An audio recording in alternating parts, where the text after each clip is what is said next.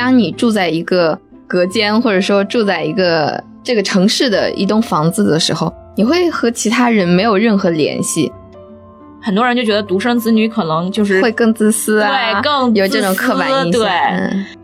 这个人为什么自己住啊？那是不是他是有什么问题啊？什么叫空巢？怎么就空巢？怎么就空了？大家好，我是易伟，欢迎来到三联编辑部的播客。呃，这一期呢，我们的主题是独居一个人住，因为一个人住可能会面临着不同的问题，可能会有一些危险，可能会有一些很爽很快乐的时刻，然后包括对独居，大家可能也会有一些误解和好奇。这一期呢，我们就请到了两位记者来跟我们聊一聊他们自己独居的经验。还有一些他们从各个采访对象那里得到的一些新的知识。大家好，我是三联生活周刊的主笔张星云。大家好，我是三联生活周刊的记者陈露。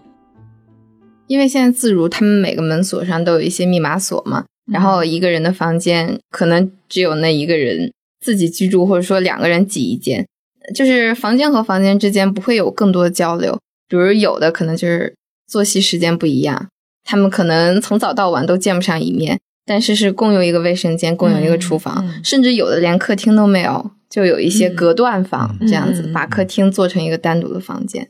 这样你们觉得算独居吗？这个也是一个特别有趣的，就是一开始的时候我们在讨论这个封面的时候，就是独居到底是什么样一个定义？最开始的时候，我们都觉得，就是普遍性的觉得，就是你跟陌生人合租也算独居，因为其实。像是在北京、上海这样一城市自如的那种房子租给你，然后你跟陌生人在一起，其实你们俩可能就是完全的没有互动。就我们一开始都觉得那种应该也算独居，但是当我们采访的时候，那些社会学家告诉我们，这种其实不算的。他说，就是那种公共区域，只要你拥有了跟陌生人合租的关系，在这个空间，对，你就不可避免的，你们会不管是矛盾，对，或者是。发生一些什么感情生活都是不可避免的，对。空间政治，对对对对对对对对对，是有战争的。对对。这次写主文其实也读了很多书，然后我特别喜欢的一个老师是现在清华的一个老师叫王明安，他写过一本书叫做《论家用电器》，讲的是每一个不同的洗衣机、电视、呃冰箱、彩电这些的家用电器在居住空间政治中的不同的作用。然后他就写到了这一点，就是说，在一个合居呃这种一起住呃，无论是夫妻还是情侣，然后或者有孩子，其实是有非常鲜明的家庭空间政治的。就是说，每一处它的这个空间的使用，它的这种作用，它的属于谁是非常鲜明，并且是甚至是会引发战争的啊。但是一个独居的人是不存在任何这些的，他的所有的地方的所有角落都是归自己使用的，所以就不存在任何的家庭空间政治。嗯，他这个让我想起来，就是那天做完了刊物嘛。然后我把封面的那个图发到了朋友圈里，然后突然很多人就跑来跟我聊天，都是些已婚妇女，你知道吧？然后都跟我说：“哎，独居多好呀，真想独居！我现在就只想买一个四十平的房子，让我有时候能自己一个人在里待着。”哎，那陈露有没有自己独居过的经历啊？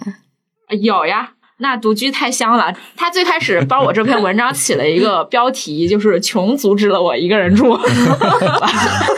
对，其实这也是一个核心的，我们就是想讨论的。就是当下，无论是中国还是在外国都一样，能够自己独居的人，首先是他有一定的收入水平、经济水平的，他才能够支付得起。就像在北京开间或者说一居室，起码要四千多。那这个张姐没有什么发言权，毕竟她是在北对北京土著，我比较有发言权。就是当时我在上海，我那个是租的也是有点过于便宜了啊。嗯，就是在徐家汇地铁站附近，那个是三千五的一居四十平。天哪！啊哇，在北京已经算是对对，北京像素也得三千多。当然，当然我那个是租的比较便宜啊，就是同小区的正常的价位应该是四千左右。我那个相当于均价便宜了五百块钱，但是呢。当我决定搬到北京的时候，我发现四千块钱在北京也就是租个主卧吧，带蹲独卫生间的主卧，没办法，一个人有一个对对对，就是在北京的话，就是一居跟两居的价格其实是差不多的，就是基本上对，基本上都是六千左右。对，现在能一个人拥有一个独立的房间，而且是比较宽敞的、有阳光的，就已经很难得了。对我们为什么要写这个，或者说这几年大家为什么要关注这个独居或者单身呃青年，是因为二零一三年这个纽约大学社会学系的教授克里南伯格，一个美国人写了一本书，就是叫《单身社会》。然后这个书一一五年翻译成了中译本，然后在中国出版。然后这个世界范围吧，就是说，无论是各个国家还是在中国，研究单身社会、研究独居青年的学者呀、论文啊，或者说新媒体的一些文章，都会引用到这本书的数据和一些它里面的内容和一些观点。而这本书就相当于成了一个像圣经一样的，或者说一种一个很权威的参考读物。克里南伯格《单身社会》这本书里的定义。其实它叫单身社会，其实一个翻译的错误，叫英文叫 going solo，它其实讲的还是就是说是独居的这个概念更多一些。嗯，独居中有有一大部分可能是单身，他的独居概念就是自己一个人住，整个的空间是属于自己一个人的，无论是开间还是呃一居室或者说两居室，它是就是卫生间、厨房这种东西是你不需要跟别人共对，他一定是一个人住的。这是他的概念，所以就是说，在外国，尤其是美国、欧美，他们在研究独居现象的时候，基本上是沿用的他的这个概念，或者说是他们是共享这个概念的。而在中国，其实这个研究独居青年是非常少的。然后可能他之前有过一个概念，呃，这个概念叫做呃空空巢青年，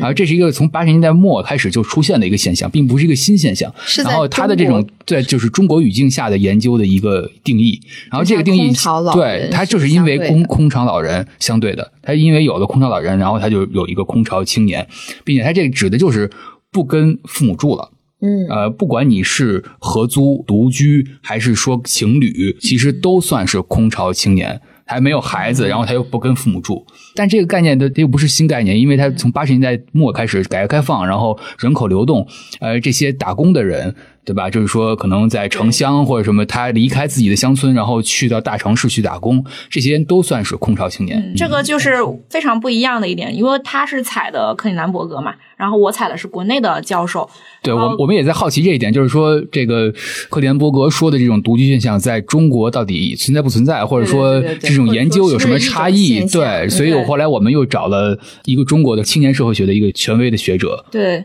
然后那位老师就跟我的。讲的意思就是，他觉得在中国的背景下，其实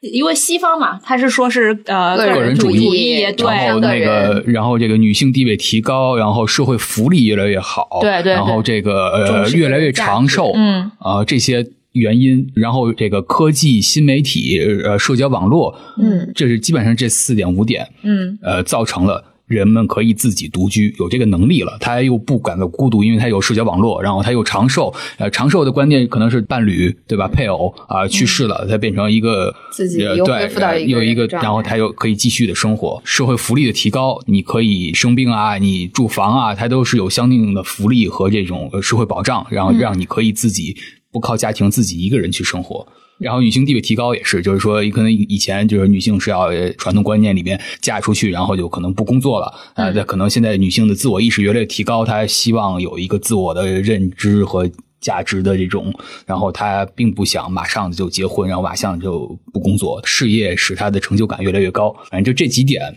产生了这种克里南伯格所说的单身社会，或者说这种独居的这种现象。嗯嗯。但是中国又不太一样，不太一样。对，因为在看这本书的时候，我我看到有一个细节是，他采访了三百多对有不同家庭背景的人嘛，嗯，看他们的独居生活是怎样的。然后他算是那个时代美国人的一种样本，但是在中国，可能我们。这个概念刚刚兴起，会有不一样，但是其实中国也在研究这方面，可能会相近，所以我们才采了这个在中国非常权威的青年社会学学者叫封啸天啊，然后就是陈露来采的。嗯，对，可以跟我们介绍一下。其实是这样的，就是他说肯定也有像是西方这种。就是个人主义的年轻人越来越有这种追求，但是放在更大的一个社会背景下，其实中国应该说是一个社会体制的改变，因为以前个人职工跟单位的关系它很非常紧密，然后对，基本上毕业生去了这个单位就职，他都会给你。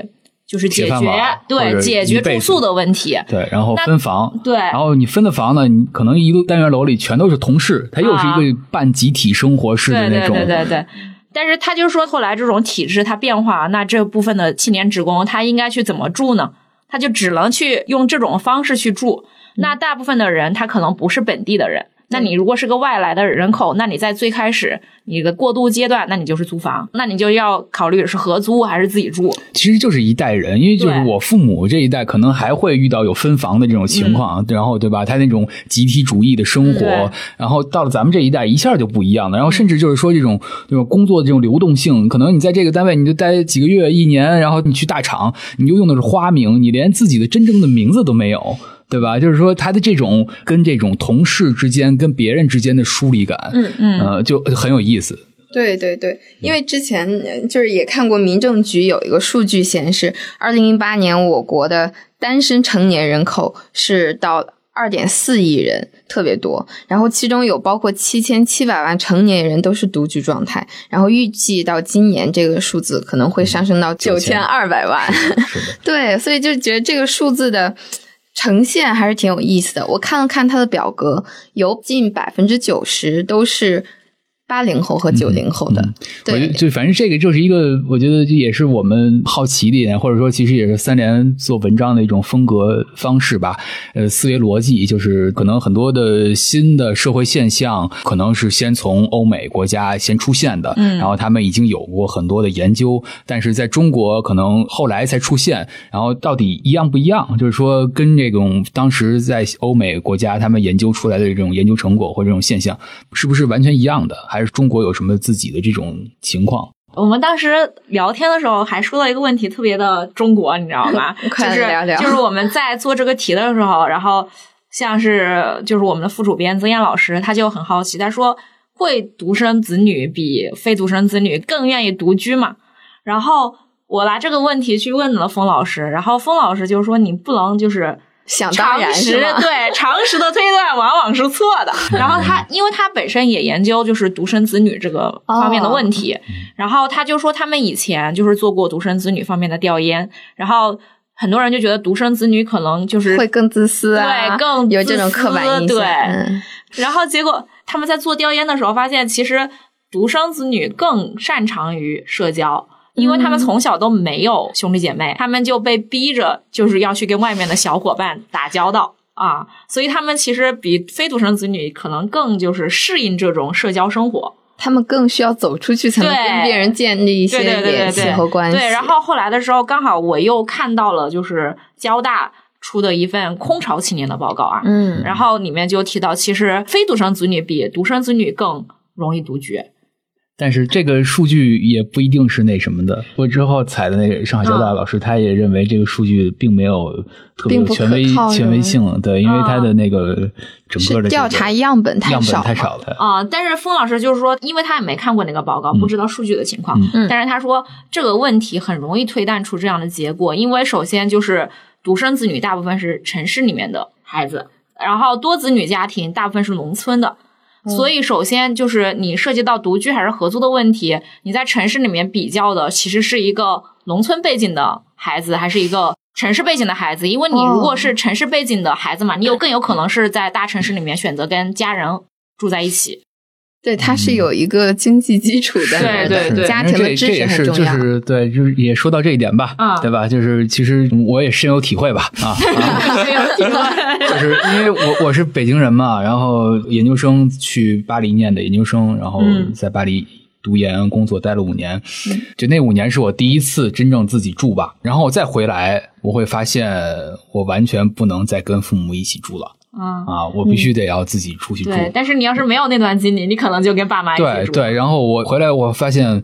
我了解的北京是我父母了解的北京，就是我根本不知道真正的北京是什么样，或者说以我自己的方式。然后我再看我的中学同学、小学同学，大部分人都是他一直跟父母住，然后呃有女朋友了，然后结婚，然后跟老婆住，他完全没有过独处的机会。我也就理解了为什么才会出现，就是说现在流行的妈宝男，对吧？因为他他就是一个他没有 没有机会去找到自己。对，然后他独处，然后他自我认知对于自己的这种个人的思想和这种独立的精神的形成，其实都是欠缺的。我如果没有那段留学经历，就跟陈露说的是，我可能就是那样的。然后还有一点就是说，刚才说到这个独生子女一代，其实也是我就是跟克里南伯格采访的时候，我才想到的一点，就是如果是在城市里的独生子女一代，因为孩子少了，他变成了一个孩子，然后可能住房就是因为经济越来越好嘛，他能够使独生子女有自己独立的房间，嗯，嗯，这一点也特别重要这是可能上一代完全没有的。对然后他他们可能都是对可能很大了，还跟自己的兄弟姐妹住在一起。是的，就是所以这个独生子女一代，如果是在在城市里，他是可能很早就能够呃学会独处了，对，然后再加上呃作业繁重这种，对吧？可能他也没时间出去玩儿，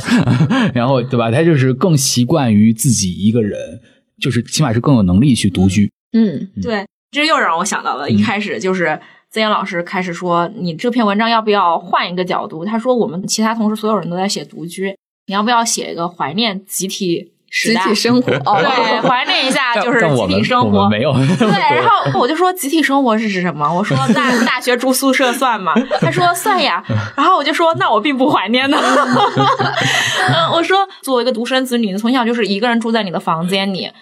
大学的时候，你一下子把那么多的人塞到一个房间里，不适应，很多人都是闹矛盾。是的，是的我们那一届 就是，我感觉得我们宿舍大概是唯一一个没有嗯撕逼的女生宿舍。嗯我们宿舍也是唯一一个没有撕逼男生宿舍。对，就是其实你把那些天南地北来的一些不同成长环境的人、不同性格的人塞到一个房间，你真的太容易出问题了。嗯反正是反向的证明的。对对对对对，就是我后来不是还采了一个上海财大的一个社会学家孙哲老师嘛，然后他可能是研究就是租赁这个市场的，然后他就说了，他说其实很多人觉得年轻人需要社交，对吧？对，他们的社交是建立在他们需要保证他们的独居的隐私的基础上，他们再需要社交。嗯，他就提到了很有趣的一点，他说最开始长租公寓过分强调了青年需要社交这个属性，他们就会设置那个公共的大堂，嗯然后在大堂里面放共享洗衣机。嗯。他说实际上只要青年人有经济条件，他能够负担起自己一个人用洗衣机，他为什么要去共享洗衣机？是的，对，然后他们做调研的时候就发现那种大堂它其实的使用率是非常低的。对，其实这个应该是对一种资源的共享，就是包括呃空间资源，这个是一种共享；另外一个就是属于他自己的物件，这是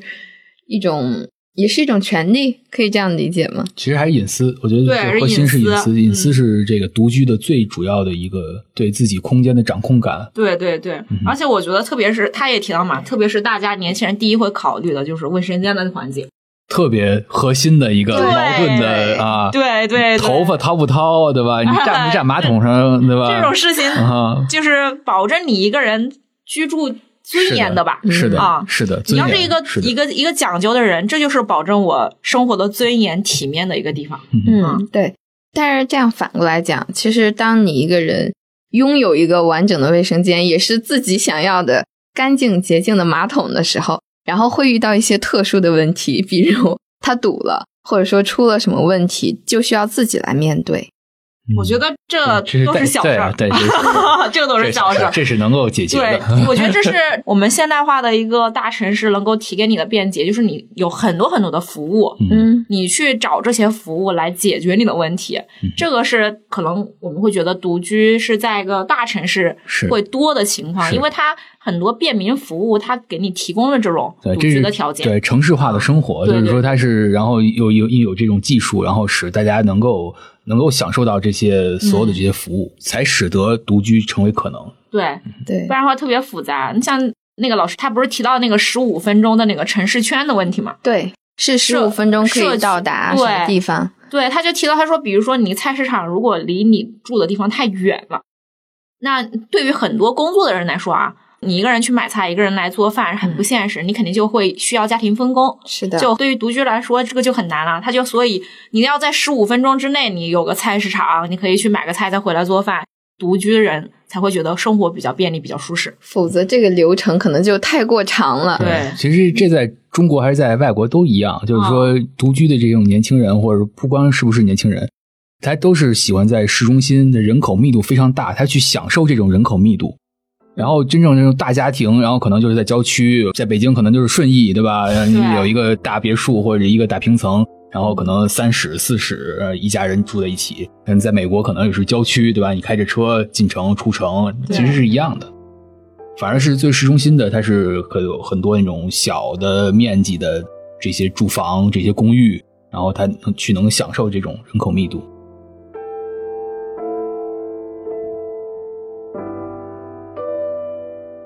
那我们回到就是之前你们采访的这个过程里，其实我还挺好奇张馨予是怎么联系到这个作者的。而且其实你知道，我们周期操作时间非常短，只有一周的时间要写稿啊、采访。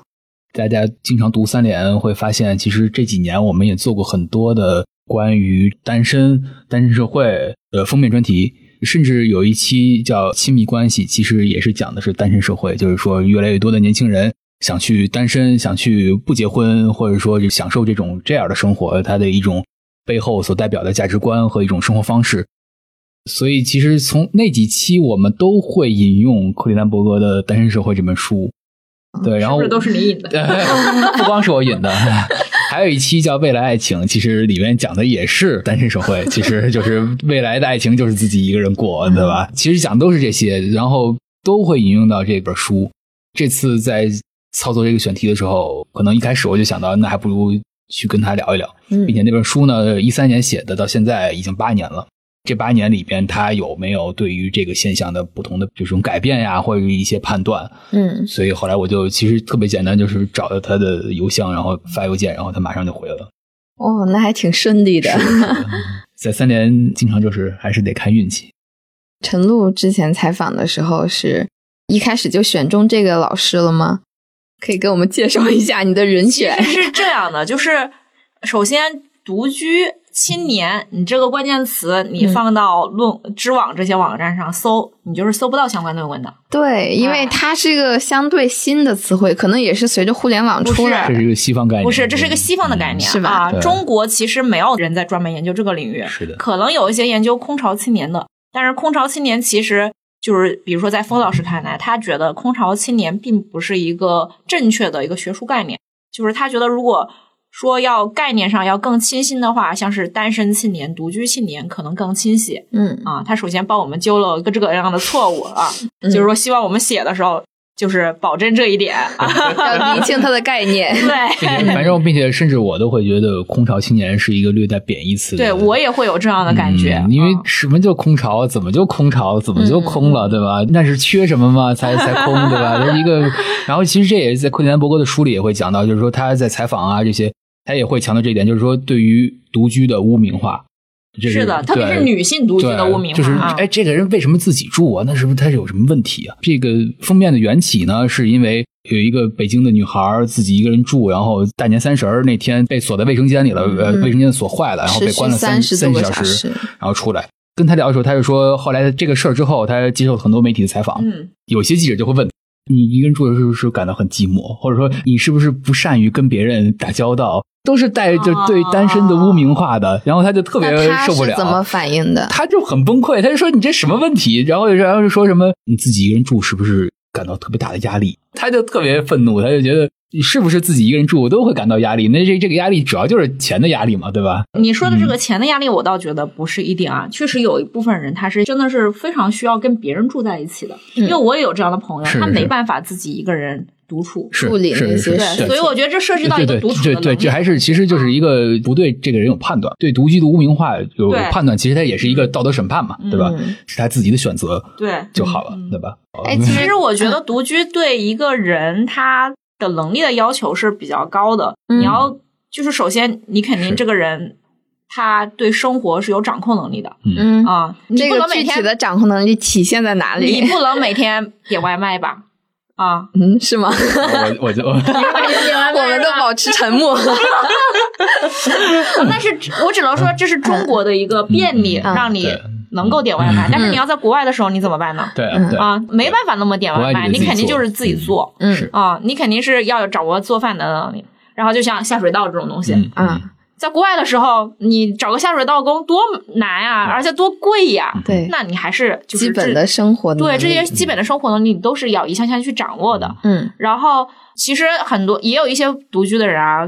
为什么不适适应？就是后来发现，就是他对生活的那个自控能力很差，不自律，然后每天都。通宵，然后第二天白天睡觉。其实你看张姐是吧？一个非常自律的人，每天起那么早还要跑步。对，这是个独居的范本。其实也是 时间管理的这样一个能力。嗯嗯，并且还是还有，我觉得还有一点就是独处的能力，他能够跟自己待在一起，这是一个更难的能力。嗯，这个问题我就是在我那一篇就是租房的那一篇，其实里面也讲了，就是像孙哲老师他觉得。其实，对于这样一些越来越多他需要就是这样的独立空间的年轻人来说，也需要保证他的一定的社交。他提出的概念就是共居，就是我要让这些年轻人他能在社区里面找到他的一些归属。就是比如社区里面怎么理解社区呢？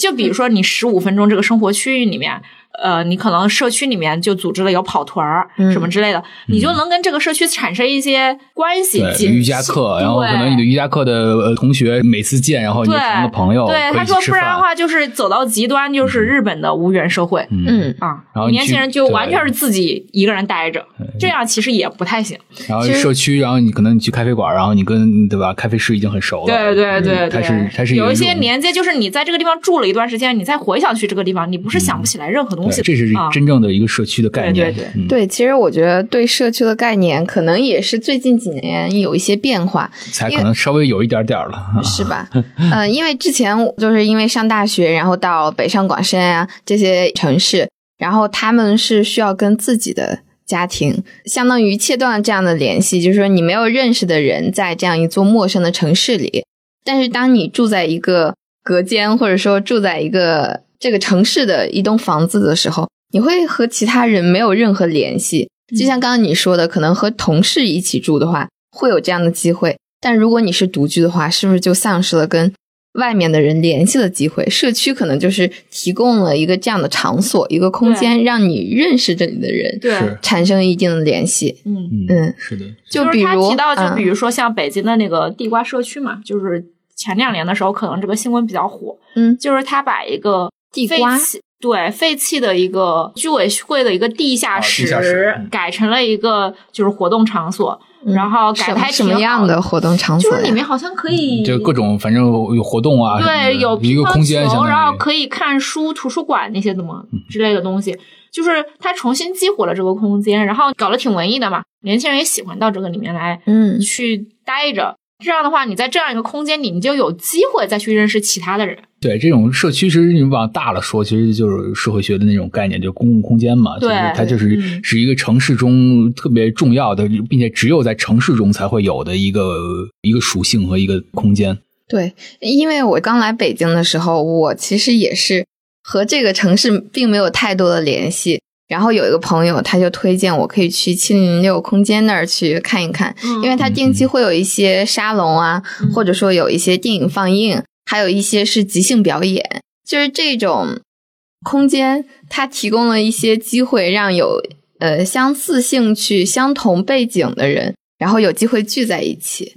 我看之前在稿子中也提到，这个也算是一种共居的。范围是吗？对，如果你住得远的话，可能还没那么相关啊。但是它七零六里面应该是本身就可以住吧？我记得。哦，对对对，它是可以提供住宿的。嗯，然后他住的那个地方，他就自己形成了一个自治的社区了啊。他每个人参与的那个自治社区的管理，然后他自己自发的组织一些活动，然后你要去分享。住在那边的人来说，这是一个完全的所谓的。共居对啊，因为他们其实又是独立的居所嘛。是的，其实这说到这一点啊，就是我又采访科田的伯格的时候，他也举了瑞典的例子啊，是一个可能更理想、更乌托邦式的一种对于独居或者共居的这种想象。其实，在瑞典，可能上世纪从三十年代开始就已经开始出现了。因为北欧又是一个就是单身率非常高、独居率最高的，是因为有赖于它的 有赖于它的高福利，对吧？他就说到，就是说，可能从三十年代开始，就是建了一百万套这个单身公寓，甚至是尤其是对女性的这种单身公寓，然后里边就是可能每个人的房间很小，但是它有一个公共的区域，嗯二层它是可以吃饭，然后可以大家交流的。我觉得他就说的很有意思，就是说，无论是二十出头，可能刚毕业，然后没有组建家庭的人，还是说老年人，他都是希望是这样的模式。可能每个房间很小，但是它有一些共居的感觉，它有一个公共空间，然后嗯你你能在里面产生各种社交和活动。说到头儿，对吧？就是无论是年轻人还是老人，都是需要的。嗯，是所以所以这个确实是有可能。我也问他，然后他就觉得是有可能，将来会越来越多的，无论是房地产商还是说政府，要去在城市里边去建这样的。尝试的啊，对，哎，对，其实刚刚我也也是听到一个概念，是叫自治，是吗？七零六空间的居住者要对这个空间进行自治。对啊，因为他们会自己制定那种规则嘛，嗯，啊，就是包括组织比如说动，他们谁谁打扫卫生这一类的嘛。那具体这么详细的，我确实不太。但是他好我记得一开始七零六的时候，他们还要求就是说，如果你住在里头，你就要每周要有一个演讲，或者说一种你要组织一个活动，你要成为组织者，你要去分享。记得对他们是要求每个人都参与到嗯他们各种的活动呀，包括他们的规章制度的各种什么投票呀、嗯什么之类的。嗯，嗯，哎，其实这种自治是不是也是一种责任感？就说你对这个空间，对去你参与嘛。对这个其团体实主要是参与嗯啊。嗯然后这种规则其实都挺好的。对你要是不参与的话，其实你就会很容易变成自己一个人住着，是一个人待着是啊。对，所以很多时候我们就说，我们对独居一些概念的误解，或者说一种污名化，它会切掉我们所有的社会联系、社会关系对，就以为是和别人相处不好，或者说自己特别自私，不愿意承担多一些东西才来。这个其实克里兰伯格那本书里也是非常明确的强调了，他就讲到就是说，独居的人会更加想去，不光是想去，确实是去公共空间跟陌生人社交，更多的去注册参加社区的志愿服务活动。这是一个明确的数据，这是已经确凿的一个证实的一个证据，明确的打破这个独居污名化，就是说，对吧？以为独居是一个自私的、啊、自闭的，其实孤独的都不是。这个数据更明显的是点是在呃已婚妇女，嗯，对吧？就是说你已婚妇女了，你你跟你的案例 完美重合。对吧？其实就很少去参加社区活动和这种跟这种陌生人的社交都没有了，也挺神奇的。然后他也说到，就是说新的媒体这种社交媒体的出现，社交网络是会帮助人。因为这也是一个污名化，就是说，大家会认为沉迷于社交网络的人，呃，是孤独的、自闭的，是宅在家里的，是不宅反而是他他也是很明确的数据证实，重度使用社交网络的用户是更愿意去到陌生的空间跟陌生人打交道、呃社交的。哦嗯，他说就很有这种意思。空间是实体的。实体的空间哦不是说对，因为因为社交网络它是在培养你的社交能力，嗯，所以重度哎这一用户、点对很有意思。对对，我记嗯得那个，嗯就其实那个问题，就是在国内的很多关于空巢青年的调查里面也有出现，就是很多人在媒体报道的时候都说空巢青年什么内心孤独啊，嗯什么可能不快乐啊，嗯什么之类的。但是国内其实有很多针对空巢青年的研究，它都表示所谓的空巢青年跟普通青年的精神状况跟心理状况上其实没有什么区别。对，说到这儿再补充一条，就是独居会跟抑郁症和精神状态不好联系在一起，没有关系。嗯目前调查是没有任何联系的，没有任何，联系这就污名化，这是成见，这就是偏见，这个是偏见。嗯，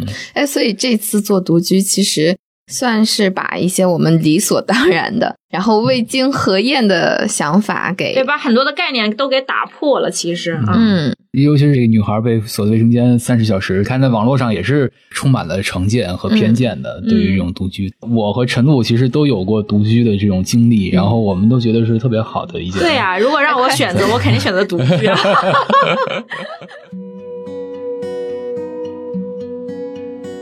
呃，我还采了一个这个呃心理咨询师，嗯啊，然后他就说，其实这个独居现象就是是一种跟原生家庭的分离。其实说到这儿，我就想到，就是核心家庭的概念，它好像有一些不一样。就是因为之前核心家庭可能在我们中国的语境里，就是上有老 下有小，大大小小核心家庭不是这个概念，啊，那核心是怎么家庭？是没有上有老，他就只是父母跟未婚子女住在一起。说到这个上有老下有小，嗯其实这又是跟这个原生家庭分离的这一个概念是相相辅相成的吧？就是说，因为与原生家庭分离这个现象能够出现，就是因为城市化。在城市化之前的中国是乡土社会，都是在农村，对吧？然后就是上有老下有小的，就是三世同堂、四世同堂，全是这样。然后大家是住在一起，然后这种传统的嫁娶制度。使得这个女人嫁过去，那就要生活在男方的家庭里，一大家子人一起去耕种、使用土地，是没有与原生家庭分离这个概念的。嗯这个概念就是因为城市化，然后因为呃有了大城市，然后呃农村的年轻人要出去打工，他才有了与原生家庭分离的这个概念。嗯然后这个概念又引发了一个叫自体感。正因为有了与原生家庭的分离，嗯然后这个人才有了自体感。自体感高的人就是更偏向于独居，他就是想去掌控自己的空间、时间，想要去对自我的认知，这些、就是才有了这个自体感这个概念。啊、对，说到这儿我就想起你说的是不是科胡特？因为之前我们做过一个心理学的课程，然后也读了他一本书叫《自体心理学》，其实是他开创了这个自体心理学的先河吧。他研究的其实就是自我意识的出现、自我的成长这样一个东西。除了这个之外吧，还有一个可能跟这个独居青年相关的心理学的一个现象，就是叫做四分之一危机。其实这也是就是、就是因为就是说自体感强的人，他可能越来越成长，然后呃到他大学毕业，他要进入社会开始工作，他要离开父母或者离开宿舍的这种集体生活的时候。他就有一个选择，那个时候就是四分之一，就是他人生的四分之一危机，就是二十岁左右。中文翻译成危机，但其实并不是危机，它是一种选择。就是说，他要开始真正的自己的生活，嗯还是说要保守一些的人呢？或者说可能习惯于过去的人呢，他可能就会继续跟父母生活，或者说他想要一个类似于呃集体宿舍式的这种集体的生活。嗯，嗯所以他这这也是一种选择，就是在那个时候也是能够看到这个人自体感强不强的。如果他很强，他一定会是想去自己独居的。甚至在中国这种应试教育体制的这种呃影响下，可能大部分年轻人呃在上学的时候是被迫进入集体生活的。他要装成他很适于集体生活，但是在四分之一危机这个时候，他二十多岁，然后他毕业了，他有自己选择的时候，他就一定要变成自己啊、一定要独居。嗯，其实集体宿舍感觉还是中国比较常见，比如说我们俩，你在法国上学，嗯我在英国上学，都是自己一个人。对，就是你嗯你在国外是有选择的，你可以选择就是你是不是要一个人嗯住那种宿舍房间。是是，克里南伯格那个书里面也提到了嘛，嗯越来越多的西方的大学。他开始做那种单身公寓的那种公寓户那种宿舍户型，然后那种才是真正最受年轻人喜欢的。这是一个特别现实的一个，就是对如果让你选，就是让大学生在外国，让他选是集体的还是单身单间儿，他一定选单间儿。啊对，所以独居肯定是一种自主的、主动的选择。但是那种文化的碰撞太强了。比如说，你有公共区嘛，就是那个国外叫 common room 嘛，嗯然后他就会需要跟大家一起就是分享那个 common room 嘛，然后就国外的那些小孩实在是太闹腾了，而且也太脏了，真的是接受不了。所以现在你继续选择合租体验被迫也还这是被迫，好吧？现实原因。如果一旦有经济上的，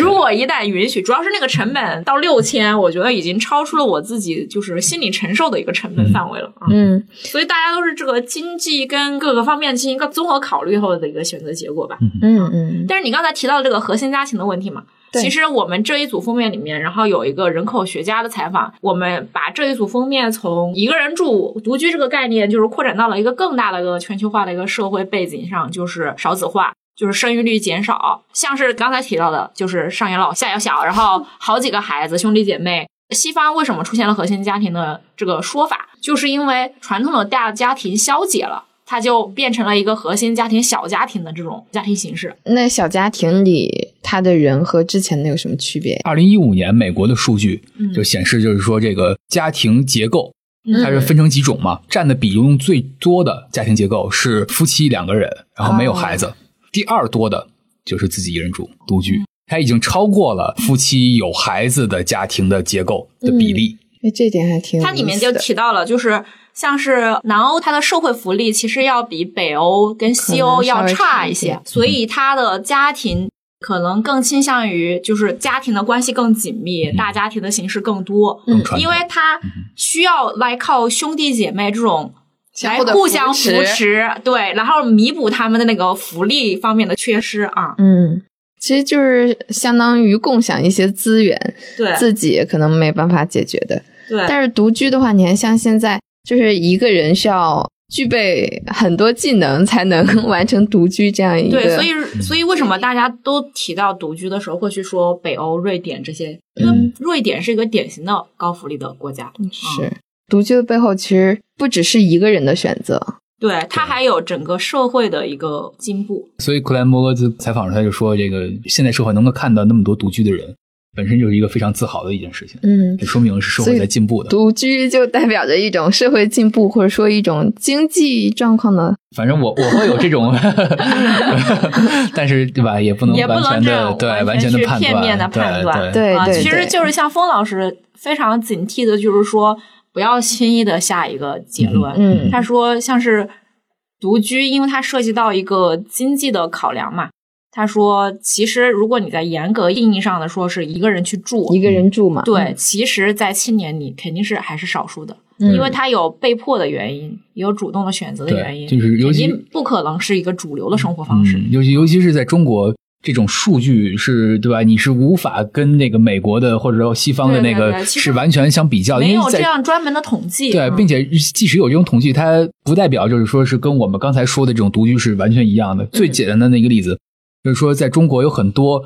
结婚了的夫妻，但是是分居的，对我就认识一对儿。因为打工的关系，甚至是嗯更主要的是，可能呃男的在大城市打工，呃老婆带着孩子在农村，这种是很普遍的。然后这也算独居了，也在这个独居的数据里了。所以就是说，跟那个美国或者是欧洲的这种，并不是完全等同的。中国有很多自己特殊的这种情况。对，就刚刚提到那个朋友，他和他的爱人是去年结婚的，两个人是因为学业的关系都还在读博。然后他们两个在一起之后，其实并没有住在一起，而是他们两个分别在不同的城市先攻读学业，然后疫情之后再碰到一起。嗯但是这种关系让他们觉得非常舒适，是因为他们两个都喜欢在写东西的时候、不喜欢被人打扰。可能我跟程度都有这种感受吧，对吧？就是说，嗯创作的人，我觉得他对于自己的空间、领地的这种，对吧？对对对是特别要求严格的。对，但是当时我采访的时候，冯老师就说：“他说你得想想你们的教育背景，你们所处的阶级的问题。他说，实际上这背后是一个社会的文化、阶层的文化的一个问题。嗯他说，你不能套用什么一线城市小资白领的生活方式去概括中国的全貌。对，其实刚刚说到十五分钟社区生活圈这个概念，其实也是从西方过来的嘛，嗯因为他们的街区包括城市的去中心化已经比较强了，在很多城市都可以实现说十五分钟。去你生活中需要到的几个场所都呃嗯触手可及这种状况，但是在国内的话，可能只有在大城市，而且是在中心地段才能享受到这种福利。反正反过来说，确实就是这样的。就是说，嗯这个数据也是在中国独居的青年里面最高的是深圳，然后是哦呃北上广。可能更合理的一种、更持久的独居生活，嗯就是需要城市化的高度发展，然后才能够产生的。对，就是这个老师也提了一个，就孙哲老师其实提了一个还比较有趣的，他就是说，像是全球化城市嘛，巴黎、伦敦、纽约，然后包括上海，然后其实全球化城市的一个主要特点就是人才的流动率是非常高的，那置业就会降低这个流动率，嗯所以才会有越来越多的人租房，然后又涉及到租房的问题。之前我查资料也看到说，呃，一开始我以为只有上海在城市规划中提到这个生活圈的嗯这样一个概念，但其实从去年开始，一些一二线省会城市、二三线城市甚至都已经开始落实这一点。但这样看来，是不是二三线城市其实更适合做这样一个生活圈？如果他们能做起来，肯定是可以的。但是就是这又是个太大的问题了，嗯因为它涉及到就是就业很多就业就业机会，各种对你的嗯这个资源，对然后你的嗯对吧？这些公司这些其实也是嗯对吧？能够带动有这个移民进入，对吧？对，就像独居这个东西，可能一线城市比较多，你放到二三线，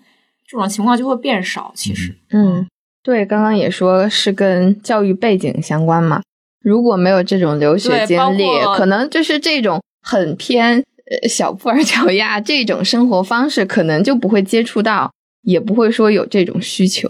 比如说，我的一些还居住在像武汉这样一些二线城市的朋友，就是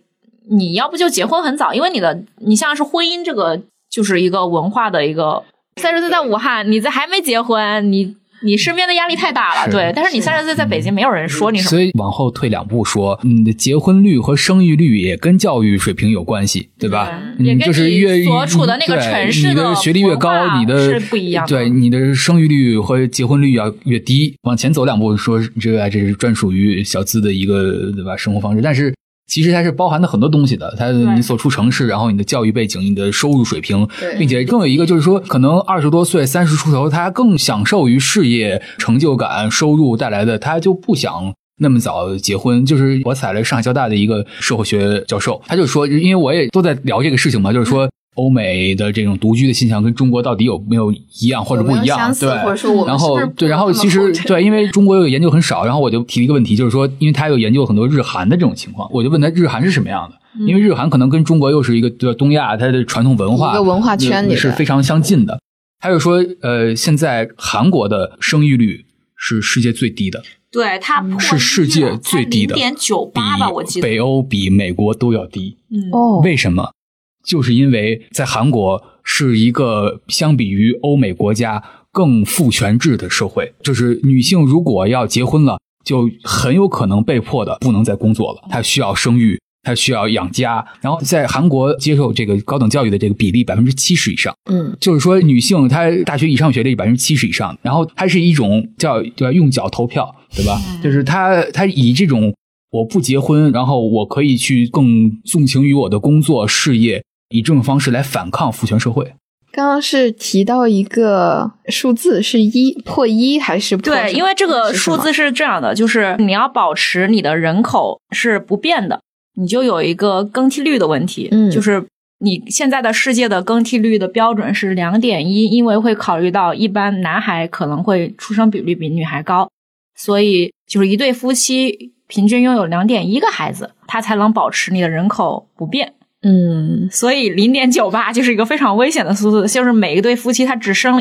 零点九八个啊，这个不到一个孩子，其实是个非常危险的数字，因为一点五以下就是被称为低生育率陷阱，就是一旦跌破一点五，其实就你很难再回来了。对，其实韩国这种现象就很有意思，或者说其实对中国是有一个参考意义的。东亚是非常低的，包括中国其实现在也在一直在降。去年的时候，民政局的那个好像发布了，应该是一点四八吧。其实我们是很危险的。这个，你想，其实韩国近十年，它也政府出台了很多的扶持的这种政策，就是这种支持家庭生育什么，但根本没有用。其实你也可以完全理解，因为在可能欧美，对吧？就是说他们是有过平权运动的，然后女性的地位确实是很高的，然后她甚至结了婚之后，她也能够独居，或者说她能够不辞职，可以继续工作，然后甚至不生育，对吧？东亚的这种传统的这种价值观或这种父权社会的这种体制下，那他是要受到很大的压力。嗯，但是包括像是性别革命这个问题，其实我那个采访里面也是有，就是人口学界其实本来有一个说法，就是说，嗯可能性别革命它是能够提高生育率的，甚至把性别革命分为了两个阶段。第一个阶段是让女性走入公共空间，嗯，走入公共空间就是指就是你要去工作啊。就这样一些事情，就不是待在家里。第二个可能是让男性走入私人空间，就是让男性回归家庭，让他们去分摊那些家务。就是一部分的人口学家觉得，只有第二个阶段做得很好，然后你的生育率就能回升。但是我采访的这个人口学家，他就说，后来一系列的研究证明，性别革命确实对于提高生育率很有帮助，是有积极的作用的。但是它并不能够帮助人口那个生育率又回到二的水平。他说，比如说，就是北欧，像是丹麦、瑞典这些地方，都属于性别革命已经算是非常彻底的国家。嗯，但是他们也只是短暂的，可能让它回到了比如一点七、一点八，但是再上不去了，甚至还有继续下跌的趋势。一个长期的看，就是大家在考虑自我成长的，就是他提到就是，嗯，像是事业和对，就是你现在越来越多的人就是关注到个人价值的问题，嗯他就会去在这种价值取向上去就不会再那么去考虑，比如说生孩子之类的。嗯我是更考虑我事业的成长，我个人的成就。哎，其实现在挺有意思的一点是独居经济，就是之前我在文章中也看到，因为独居它不是一个人的事情，它是需要有一个配套的设施啊，包括呃服务的一个跟进的，比如说可以上门按摩，然后也可以 也可以对啊，呃外卖嘛啊快递啊，这些都是能够帮助一个独居者能更好的生活的。是，我觉得反正这也是我写主文，就是我就采访了很多这样的人，有对猫有快递，当代独居青年的真实写照。反正后来我就采的是我最熟的我的上门的按摩的师傅，然后、那个、全都是自身的经历，对对是吧？就是我最熟的上门上门打扫卫生的阿姨。其实他们呢，可能也都干了好几年了，三年五年，所以他们会见到很多很多独居的人。形形色色的人对，然后像我打扫卫生的那个阿姨，她就说，她客户里百分之九十都是自己人住，然后这百分之九十自己人住里面有百分之八十养猫或养狗，就是它可能不是一个量性的数据，但是它可能也有一点。对吧？质性的这种表现吧，觉得也也挺有意思的。像那个上门按摩的师傅也说，他可能百分之六十左右的客户也都是自己一一个人住，嗯，然后并且他可能就会看到不同的，他说那个不同人的生活方式，是不同，因为其实他们都是能够进到这个人家里，然后两个小时、一个小时、三个小时，然后你能看到不同的人，他其实真的是深入到他的生活，嗯，其实一个人的独居的时候的，也不一定是独居的时候，是一个人的房间就能代表或者是体现他的品味吗？